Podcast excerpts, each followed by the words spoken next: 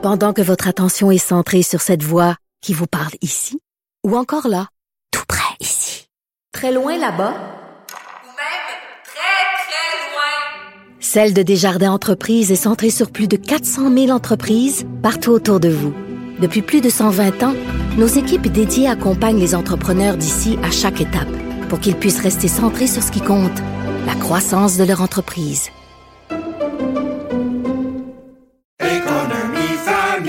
Ici Ricardo. Et Émilie, marchand d'IGA. On a envie de vous inspirer à bien manger. À moins de 5 la portion. Suffit de repérer les produits valeurs sûres et de les cuisiner avec une de nos recettes. Les valeurs sûres, c'est bien pensé, hein? Bien sûr! Détails sur IGA.net.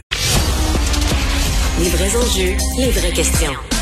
Les affaires publiques n'ont plus de secret pour lui. Mario Dumont. Alors, euh, entrevue tout de suite avec euh, la députée de Sainte-Marie-Saint-Jacques, euh, porte-parole de Québec solidaire, Manon Massé. Bonjour. Oui, bonjour, Monsieur Dumont. Plusieurs sujets abordés avec vous. mais On va commencer par ce sondage quand même qui anime les discussions euh, aujourd'hui. Euh, ça vous fait quoi de voir Éric Duhem devant Québec solidaire?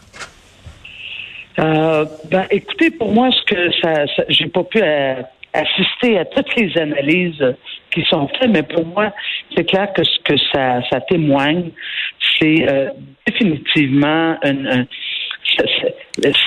c'est l'expression, je dirais, euh, d'une contestation de la gestion de la pandémie par la CAQ. Je pense que ça se concentre là.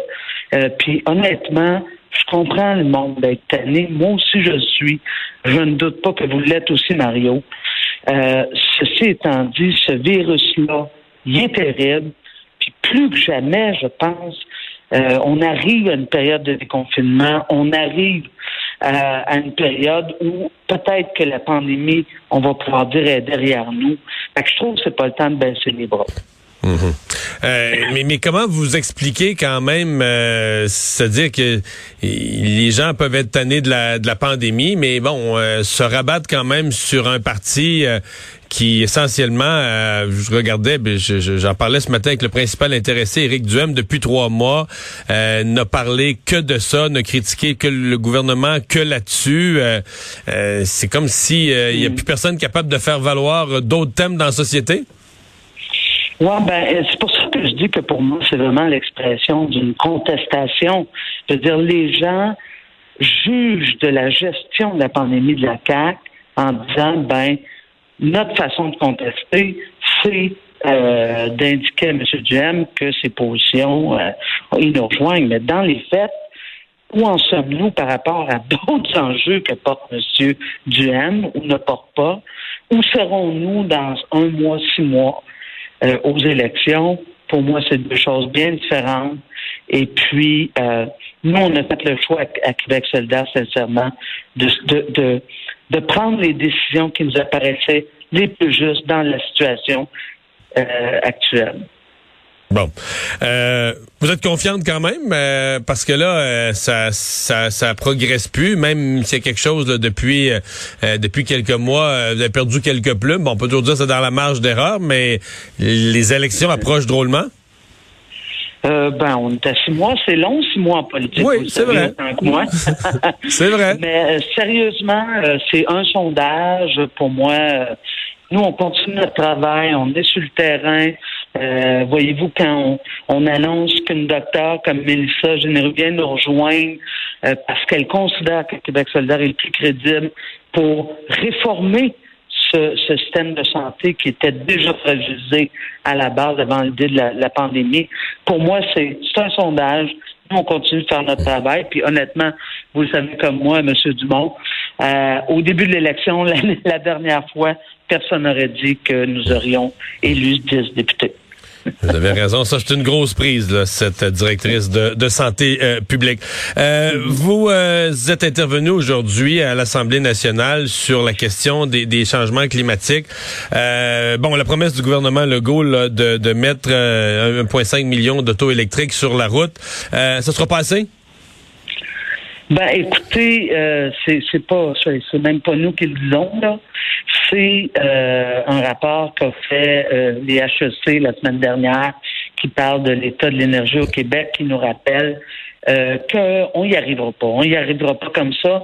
Fait que c'est pour ça que nous on dit, écoutez, l'affaire à faire là, c'est de faire en sorte que les véhicules à essence, eux autres, la CAC présentement c'est en 2035 qu'il faut arrêter la vente. Nous, on dit on a la capacité de devancer ça en 2030. En fait, il le faut. Puis l'autre élément que nous enseigne Oui, ce mais rapport-là, les, les constructeurs automobiles feront pas des autos juste pour le Québec, là. Ben, en fait, et, et voilà pourquoi il faut mettre au pas les constructeurs automobiles. Vous savez comme moi que euh, l'achat des véhicules, euh, des véhicules très énergivores euh, est en hausse. euh, hein, quand on parle des camions légers, là, ça veut dire les VUS, euh, les, les petits camions, etc. Ça, n'arrête pas d'augmenter. Actuellement, on parle, ben, en 2020, on parle que ça représente 71% des ventes totales. Alors, c'est pour ça que nous, la deuxième mesure qu'on vient, euh, vient dire et, et que nous in- inspire, je dirais, l'étude qui a été faite par M. Pinot et son équipe, c'est de dire, ben, il faut absolument interdire les publicités des véhicules les plus polluants, euh, comme les BUS, bon, puis les autres, les autres petits camions, parce que actuellement, c'est à ça qu'on est confronté. Les gens continuent, parce que la publicité continue, euh, d'acheter ce type de véhicule-là, qui est énergivore et qui produit euh, largement de l'IGS. Ouais.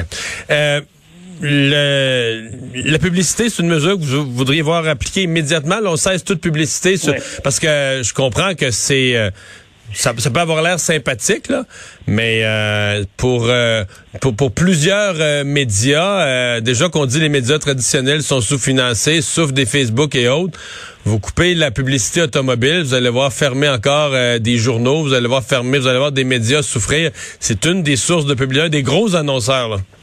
Ben, écoutez, je, je- on dit pas qu'on coupe les publicités pour toutes les automobiles, c'est pas ce qu'on dit. Non, mais c'est D'ailleurs, celles qui se vendent, là. C'est celles qui se vendent, les VUS, là. Ah ben voilà, c'est l'œuf ou la poule. C'est l'œuf ou la poule. Est-ce que c'est parce qu'on ne voit que d'ailleurs euh, l'étude nous le, nous le disait là, c'est que les gens se, se, se font influencer par la publicité et donc vont vers ces véhicules-là.